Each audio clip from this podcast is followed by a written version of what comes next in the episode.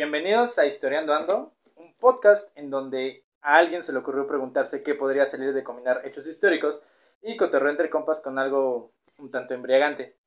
Aquí vamos a presentar eventos, personajes o curiosidades de nuestra historia y vamos a chismear e imaginar con lo que pudo haber pasado si las cosas se hubieran dado de manera diferente a como sucedía. Estamos muy contentos y felices de estar aquí con ustedes. Yo soy Alberto. A mi diestra tenemos a Obed. Y a- Hola. no, mi siniestra. Sí, porque De este lado. izquierda. De este lado.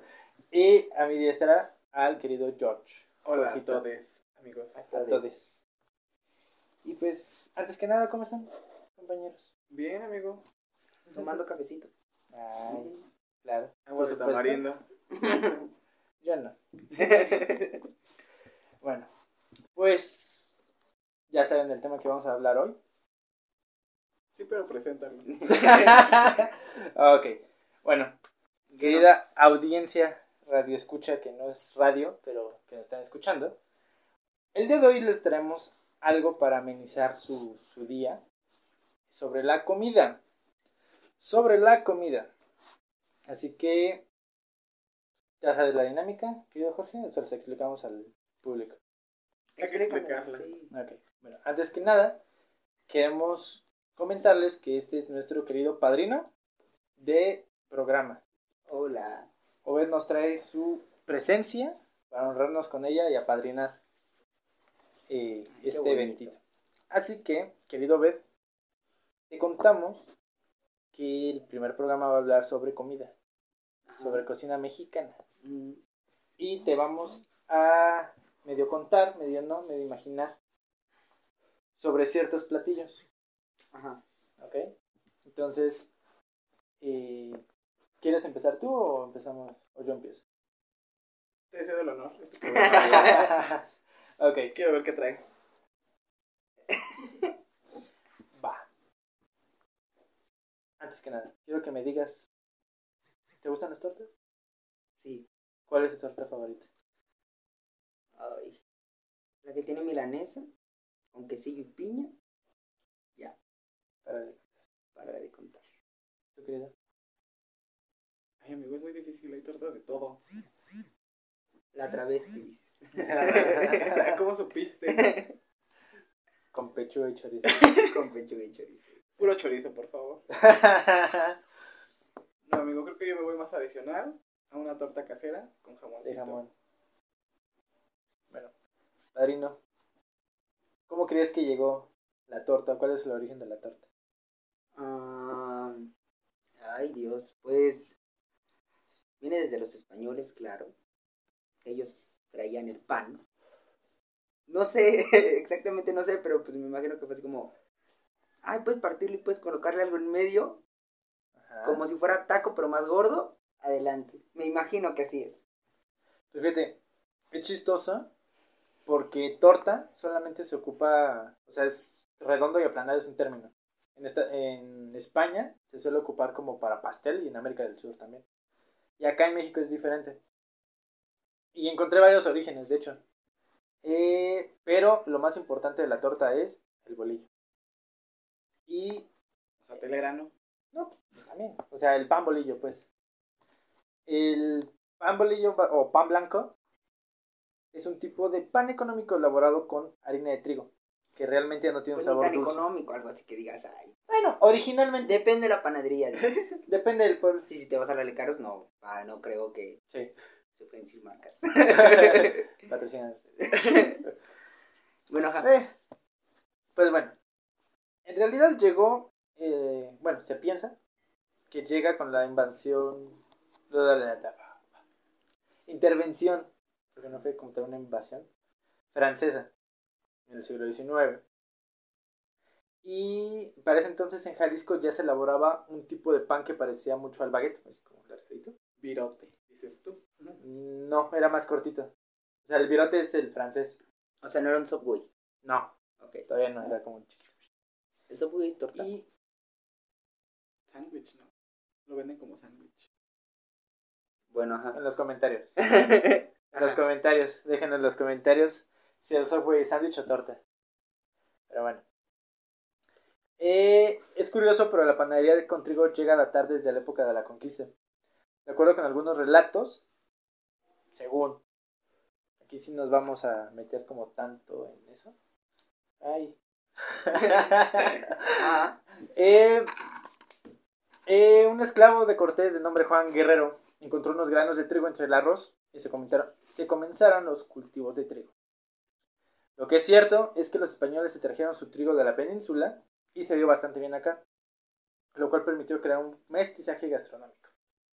Por ejemplo, pambazo o X.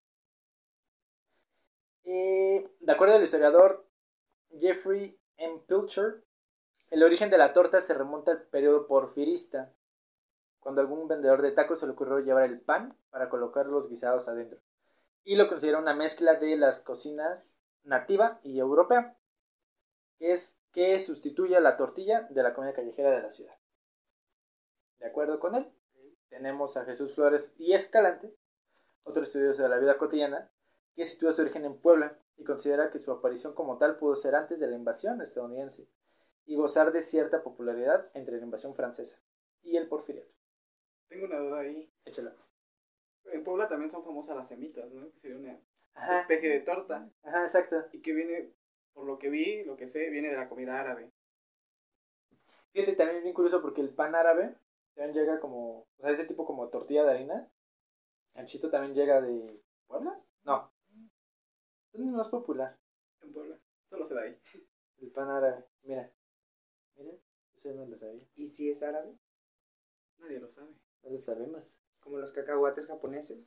que Ah, no son mexicanos. Ve, creados por un japonés, me imagino. Y en Japón los conocen como Cacahuates mexicanos. mexicanos. Debemos haber comprado cacahuates mexicanos. Mm, Córtalo. Lo hacemos de cacahuates. Madre. Ajá, y luego. Pero fíjate que es curioso que en el periódico El Pájaro Verde de mi- del 8 de febrero de 1864 Gran se título, menciona, gran se título. menciona una torta compuesta que en ese entonces se preparaba con sardina, jamón de pierna, queso de puerco y bacalao. Mmm, Mm. deliciosa. Sobre todo el queso de puerco. Puro sabor bien fuerte. El bacalao y el queso de puerco Y combinados. la ¿no? sardina. Y la sardina no me los imagino juntos. Y aunque es- dice, aquí que se acompañaba con una bebida, no se Ajá, menciona. Wikipedia. No. A ver, aquí somos profesionales. Sí, claro, no, por supuesto. La gente aún no lo sabe, pero ya sabrá, somos historiadores. Ah, bueno, ok. Ajá. No quita Wikipedia. ¿Y luego? Casi. Bueno, casi. Se le hace al, al mame. No, no mencionan, pero es muy probable que haya sido acompañado con café, licor o tepache. Imagínate tu tortita de bacalao con café. Con sardina y queso de puerco. Bien rico. Para la cruda, menos. No, ni para la cruda. Al día siguiente no creo que quieras así como algo súper fuerte. Te guacareas ahí. No, bueno, y luego.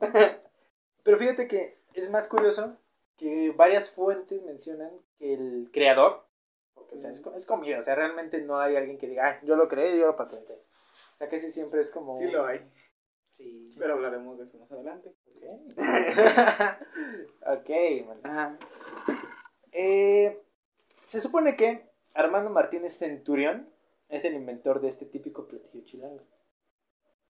Es uno de sus descendientes, su nieta Mónica, es la que promueve la versión. Entonces desde ahí como dices, ok, vamos a ver si... Hay que saber vender. Pues mira, de acuerdo con Salvador Novo, que de hecho es una cita de Armando del Valle Arispe, tiene un apartado menciona como si supiera quiénes son y yo así de, ajá, y luego. con Salvador Novo. Claro. Todo el mundo conoce a. Salvador Novo. Cheleamos juntos tres veces. Una loquilla. Cafecito. Una, una jotilla. Ay, luego. Ok. Eh, tiene un apartado que se llama de su libro Cocina Mexicana o Historia Gastronómica de la Ciudad de México. Un apartado que se llama Las Tortas de Armando, donde describe cómo es la dinámica de pedir una torta en las tortas del Espíritu Santo. Ok, ajá. Negocio ubicado en la calle Coliseo Viejo, en el portal del Águila del, del Oro, que actualmente es 16 de septiembre, número 38. Y sí, de hecho, vas a la altura de 16, y creo que está de este lado. De eje central, hacia arriba del 16 de septiembre. Creo que de este ladito. Igual no más conozco de mi casa para mi trabajo, pero ajá. Y luego. Eh, bueno, después comenzó a tener diferentes sucursales. Se supone que la tortería original aún existe en Avenida Reforma y Humboldt 24. Donde está el Metro Hidalgo, si es que atrás hay como, Ajá. un- como triangulito de calle, Ujú. que hay una tortería. Así lo he visto. Ajá. Se supone que es ahí la original. Pero mira, pues, quién sabe cuál es la mera mera. Ajá, ok. Y pues mira, creo que el platillo quedó como justo a la par de cómo fue creciendo la ciudad. Ajá. Porque se empezó a hacer bien común que se llevara para todos lados una torta. A la escuela, al trabajo, parece que a la oficina. Y pues ya se, se le empezó a meter, pero así, las madres así. Y después se hicieron ahogada y todo el show, ¿no? Ah, pero eso es. Es que la ahogada Wow. es regional. Ajá, eso sí ya es un Oh, ajá. Sí, la torta ahogada provincialismo. es, es, este, específica de Guadalajara. Bueno, de Jalisco. Oh. Igual es una torta de carnitas. Bueno, se llaman lonches. La torta ya es lonche. Son lonches. Ok, ajá. Y luego, bien interesante todo esto. Pues ya, ese es básicamente el origen. O sea, se piensa que es el pan es francés.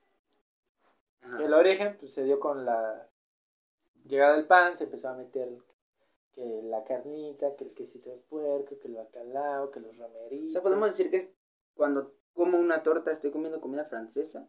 Mestizaje. Déjalo como mestizaje. Qué bonito. Y luego, no, ya me siento de alta alcurnia. Ujú. Ahora vamos Napoleón por es mi primo, dice. Napoleón es mi primo, claro que sí. Bueno, entonces ahora tú cuéntame de lo de... No se le puede poner que una persona... Ah, bueno. Amigos, todos conocen la ensalada César. Ajá. ¿Alguien se imagina de dónde surgió? ¿Cómo surgió? El emperador César. Yo antes pensaba eso, por algo me dice ¿Sí es emperador? que viene del Hotel Césars de Las Vegas. Ay, amigo, quémame aquí el trabajo. ¿Ah, sí? sí, ¡No mames! pero no de cualquier A ver, Hotel cuéntame. César. A ver. Viene del Hotel César mexicano, ubicado en Tijuana. Porque frontera. Exacto. Bueno, ahí un señor chef muy famoso, en 1927 aparte, invitó a sus amigos a comer. El nombre de ese señor es César Cardini, que si bien no es mexicano, era el dueño del hotel, entonces estaba muy relacionado con los alimentos que había. Entonces, pues te invita a comer y se da cuenta que no pasa Ok. que tiene que unas lechuguitas, que un tomate y Lo que cosas nadie más, come. ¿no? Lo que nadie come. Ajá. Y ahí se armó su ensalada. Y con su respectivo. ¿Se me fue el nombre? Aderezo. Aderezo, exacto. Y ya. A sus amigos les encantó esto. Y de ahí nació la ensalada César. Que ahora conocemos. Y de ahí se popularizó para todo el mundo. Pero, pero, la ensalada César que lleva, digo, uno que nada más come frijoles, que lleva la ensalada César, es que es lechuga y Jitomate. Tomate. Y ¿Y cebolla? ajá, cebolla y el aderezo. Pero creo que el aderezo es lo importante, ¿no? Lo que hace la ensalada César. ¿César? Pues no, la ensalada César es por la preparación. Que no tiene... que no tiene dificultad. No mames. Sí, amigos, yo cuando encontré este datito, me quedé muerto ahí. de, No mames. Y aún, y aún así la venden como si estuvieran fuera una tragando gran cosa. caviar. Exacto. El diablo. Y No luego, manches. Pues luego ya se patentó a todo el mundo. Y el creador es César Cardini. ok. O sea, literal, entonces sí se, pan- sí se patentan los alimentos, no como tú que estabas diciendo que no se patentan. Que yo soy más de pueblo. Yo soy más pueblo. Ok, ajá. Yo soy De más común. comunista. Sí, Soy claro. más comunista. Claro. Hicimos, hiciste, hicimos. Ajá. Ajá. Sí, como el amigo. ¿En qué año me dijiste? 27. 1927 en el Hotel César Palace de Tijuana. Lleva para 100 años. ¿Pero Sí. quién utilizaba los hoteles en esos entonces? Los gringos. Los gringos nada más tragaban lechuga. No, por favor. ¿Sabes cómo vender tu comida? Sí, no, si, si la, si la sabes vender, todos te la comen. Venimos a No romper quiero que seas pero, pero pues sí, si la sabes vender, todos te la comen. Claro Eso sí. Eso sí. Sí, amigo. Entonces, ahí está la ensalada César, que no es por Julio César Romano. Sí. Fíjate, yo acá tengo otro latillito. Pero mira, nos vamos a ir más otra vez. Yo soy, quiero que quede claro que soy bien chilangote. Chingada. Ujú. Y por eso elegí platillos chilangos. ¿Alguna vez has comido amigas? claro. Ah, pensé que ibas a hablar de la guajolota. Dije, no mames, que tiene Ay, historia. Es, es lo mismo que la torta, pero con un tamal. Pero combinando las historias del tamal. Fíjate, fíjate que del tamal no. El tamal No. sí es prehispánico. Sí, sí es prehispánico. Ese sí. Entonces no podemos decir que es chilango. ¿Sí? Mm, De la región. Ajá. ¿De la región? ¿Tú has comido amigas? No, o tal vez sí. ¿No? A ver, ¿Qué son las migas? cómo son las migas. Haz de cuenta que es bolillo remojado en chile con carne de puerco. Párale de contar. No, no las he comido. ¿No? Ah, buenísimas. Entonces, ¿cuál es el que es bolillo remojado pero con piloncillo y canela? Ah, es la capirotada. Ah, Es un postre. Oh, ah, nunca he probado la capirotada. Ajá. Ok. Entonces, Me acordé de Sofía Niño de Rivera. ¿Por qué? Con su. Que la, toda la comida mexicana es lo mismo. Los. Es tortilla con chile, frijoles, crema, queso. Y ahí tienes las flautas, los, que es la- los tacos dorados. los sopes, las los sopes, las quesadillas, guaraches, sí, todo. Ajá. sabe. Todo es remojado con todo, qué padre. Ajá. Pero no sabe igual.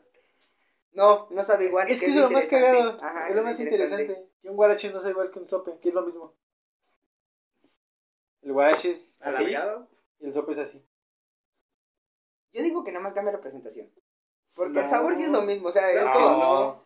Hoy se me antojó algo largo. Hoy se me antojó algo redondo. Tengo esos redondo antojos más muy chiquito. sí, claro. Ah, ok. Hoy se me antojó rellena. Ajá, sí. Vete la reina. ¿Cómo somos los mexicanos para comer? Bueno, Mm, ¿cuál sí, crees para- que haya sido el origen de las migas? Los franceses remojaron un pan y dijeron, mira, Se le cayó el chile. hay que venderlo en un hotel. Y ya está. Migas, Se vendieron las migas. Migas César. O probablemente fue así como que hoy no tenemos que comer, quitarle la comida a lo que le damos a los puercos y vamos a madre. Muy rico. Probablemente, no lo sé. Pues fíjate que.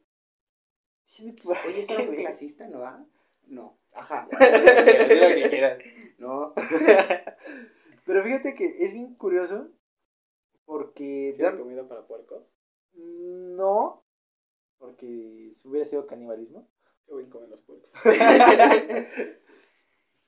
Ah, pues obviamente si la carne. Ya Por después eso. tú como. Si hubiera sido canibalismo Sí, no, claro. de puerco. Sí. Fíjate, esta es como de las más contemporáneas. Y es del barrio Bravo de Tepito, de donde son originarios. ¿Cómo crees? Esas sí son así ¿De completamente. dónde vienen los boxeadores, dices? De, de donde vienen un chingo de cosas. De Tepito. Sí, claro. Sí, pues, Hasta la piratería. Sí, pues, sí. La droga también.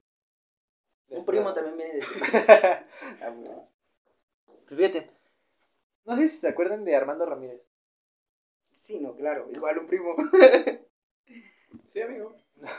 Bueno, Armando Ramírez era un famoso. Era porque ya se murió hace como dos años. Ay, que paz descanse. No lo estoy con- Un minuto de silencio, por favor.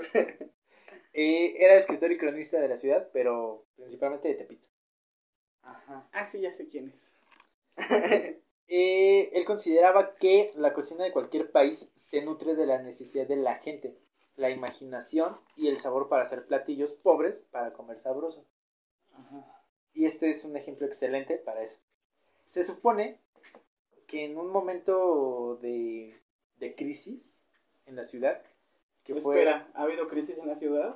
¿Cómo crees? Bueno, mayor crisis. mayor crisis. Ok.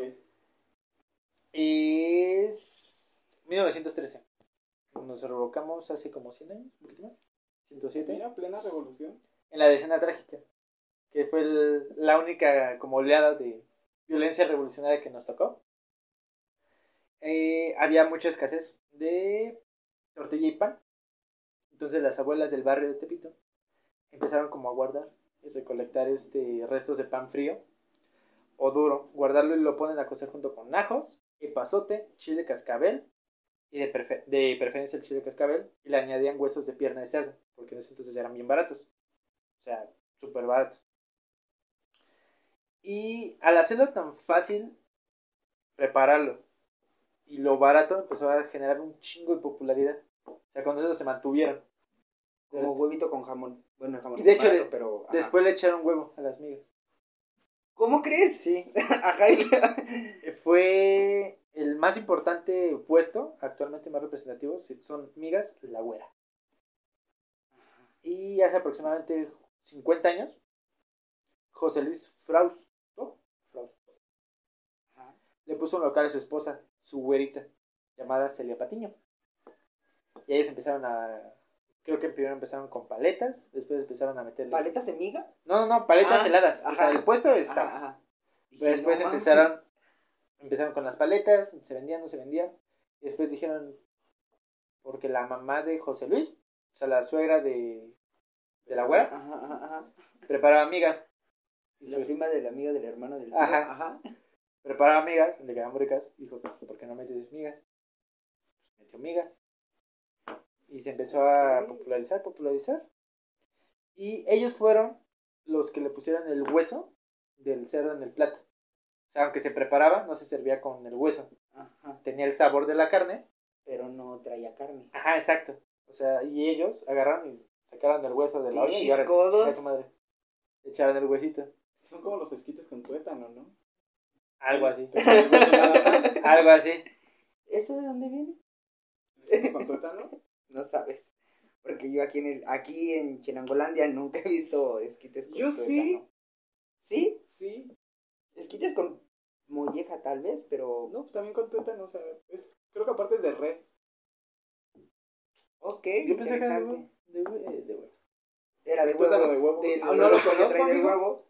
Pues ya, ya todo le ponen huevo y también Sí. le ponen a las migas. Pues, Y... un huevo pa- cocido.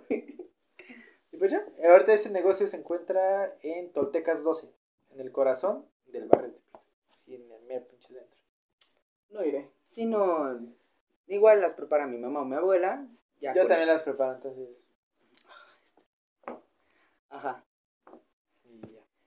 Ay, qué bonita Ya. la historia de las migas. De las migas ya, ese es como que lo más interesante. De hecho, ha habido un buen de reportajes también de las migas y todo. Ah, lo pueden checar. Pero está como bien interesante este tipo de platillos que nacen de un momento de crisis, ¿no? De necesidades específicas. No sé, igual me recuerda a las empanadas o pastes. ¿Qué? A ver, échalas. No, o sea, No, todo- nada más se le todo recuerda. mundo conoce los pastes, ¿no? Nada más se lo recuerde ya.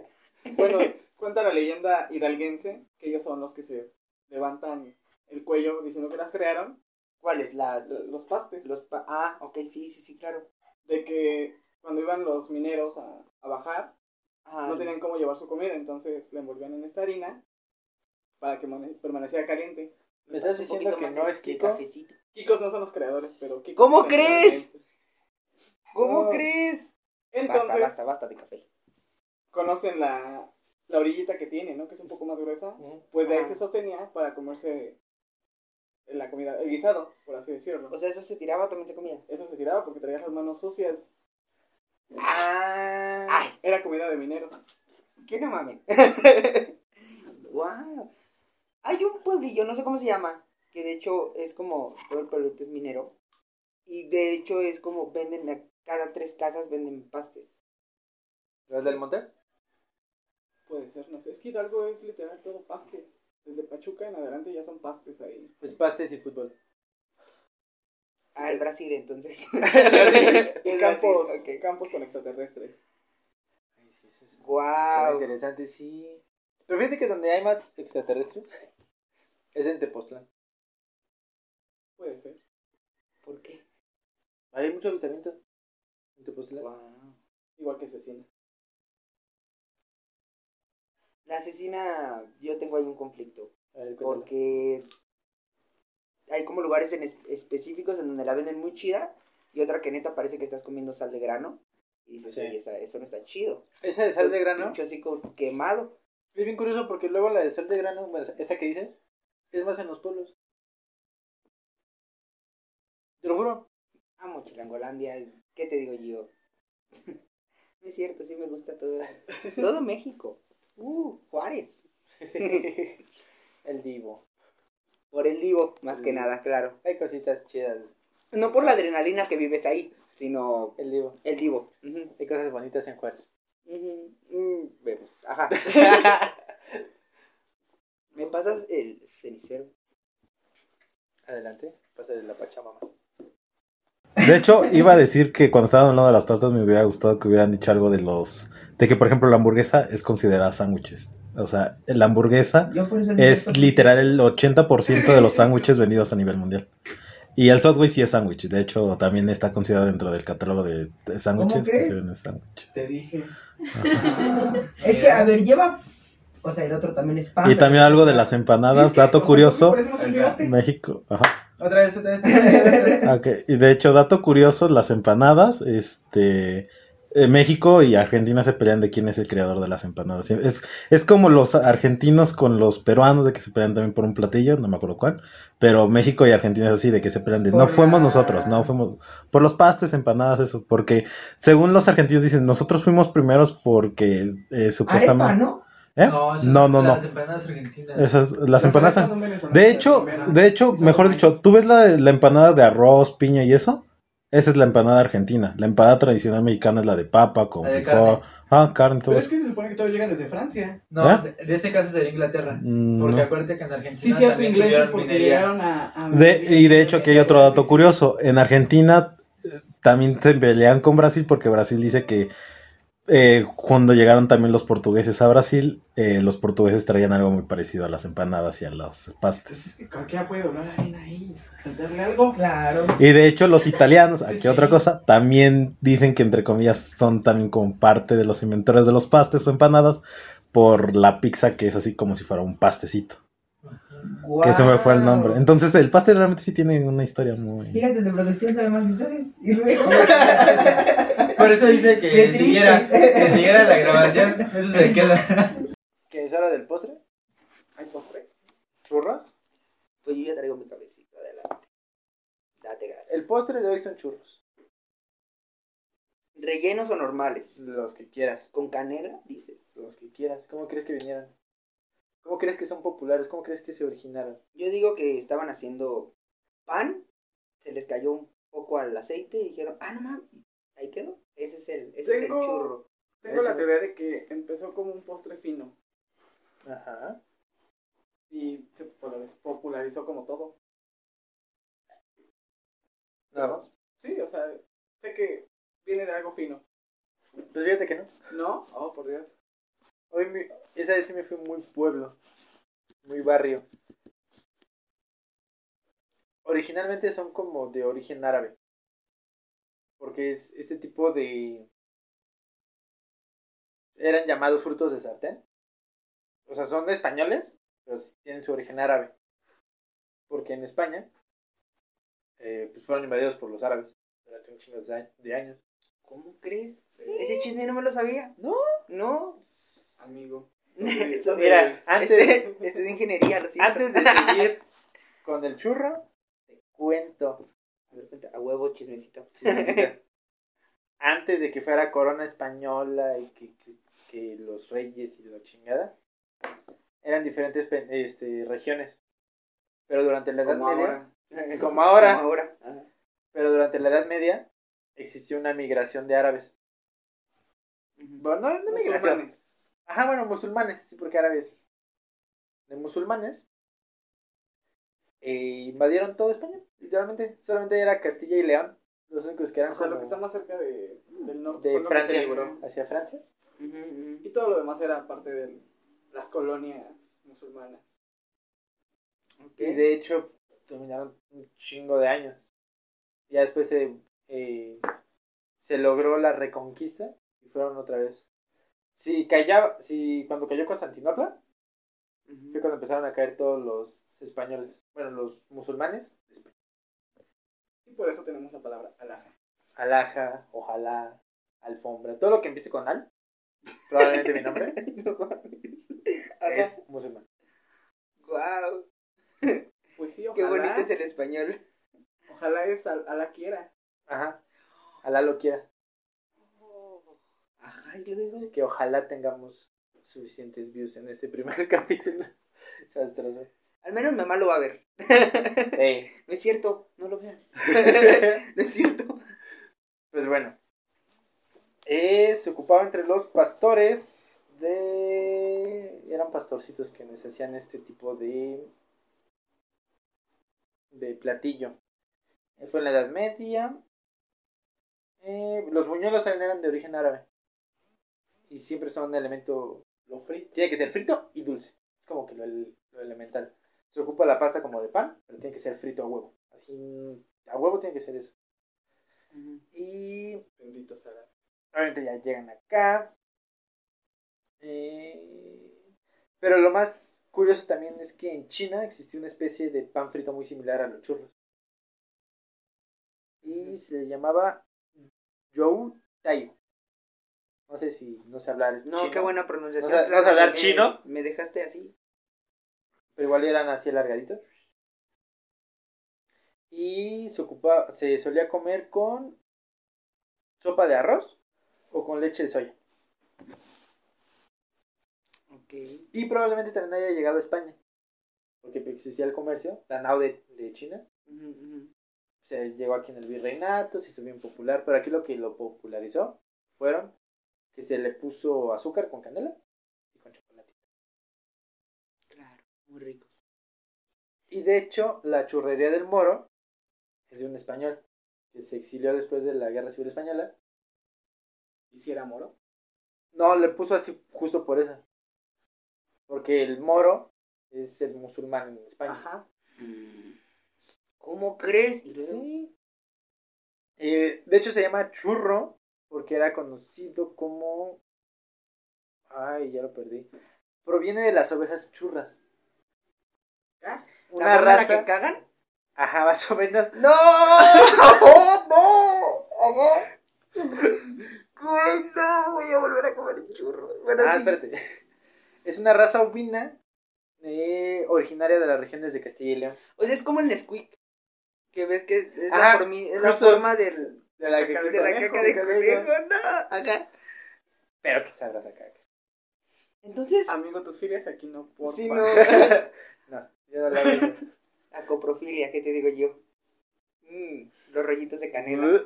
Hablemos de los rollitos de canela. Eso, no. También son comida. Bueno, varios los consideran como comida. Eso sí. ¿Y qué más? ¿Y ya? Tengo todo. Entonces me está diciendo que los, los tucanes cagan de colores. En forma de aritos. ¿No lo han comprobado? Y los tigres en Pero forma piensan- de... Piensan que en el Amazonas eso Uy. sucede. De ahí viene.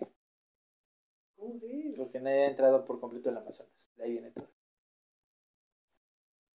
Interesante. Salud por las cacas de animales. Salud por las cacas de animales. Y de hecho, el español se llama, ya lo encontré, Francisco Irriarte. Es el que puso su churrería. Como que todos se llamaban así, ¿no? Franciscos. No, no había es como, como que aquí. muchos nombres para escoger. Ah, ¿cómo no? Agárrate un calendario de esos que te dan en, en el pan.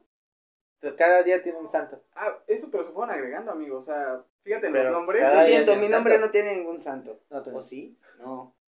Sanoved, Sanoved, ¿qué te digo yo? Sanix. Sanix, por ejemplo. Suena a medicamento. Es una es, droga. es una marca de cosméticos. Mira. Es mía, Nix por supuesto. Cosmetics, es Claro. cierto. Patrocinamos la más draga, por si gustan. Pues Ah, bueno. mete mención. ¿Tú traes algo más, querido amigo? No, amigo. O cerramos ya con esto. Opino que cerremos. Pero bueno, terminamos este primer episodio. Ay, qué Yo quería hablar de pozole. Pues para cuando, vuel- cuando vuelva a venir, a lo mejor ahí vemos una, un segundo menú. Pues por lo que veo es igual grano. No remojado con chile. carne humana. Carne humana. Te dejaremos No, picado. ya, no. Te dejaremos picado. No, no, qué picado, picado los humanos que los mataron esos y pobrecitos. No, ya, ya no quiero hablar del pozole. Yo sí quiero tragar, yo sí quiero seguir tragando pozole. Gracias. Jorge, gracias De nada, amigos. por venir. Obed, para padrinarnos. Un gusto. Te amamos. Claro, por supuesto. Ya habrá mejor producción para la próxima. Espero. Ahora sí quiero que tenga comida. Comeremos. Piñita, dices. Producción. Nos Piñita. vemos. Y eso es todo, amigos.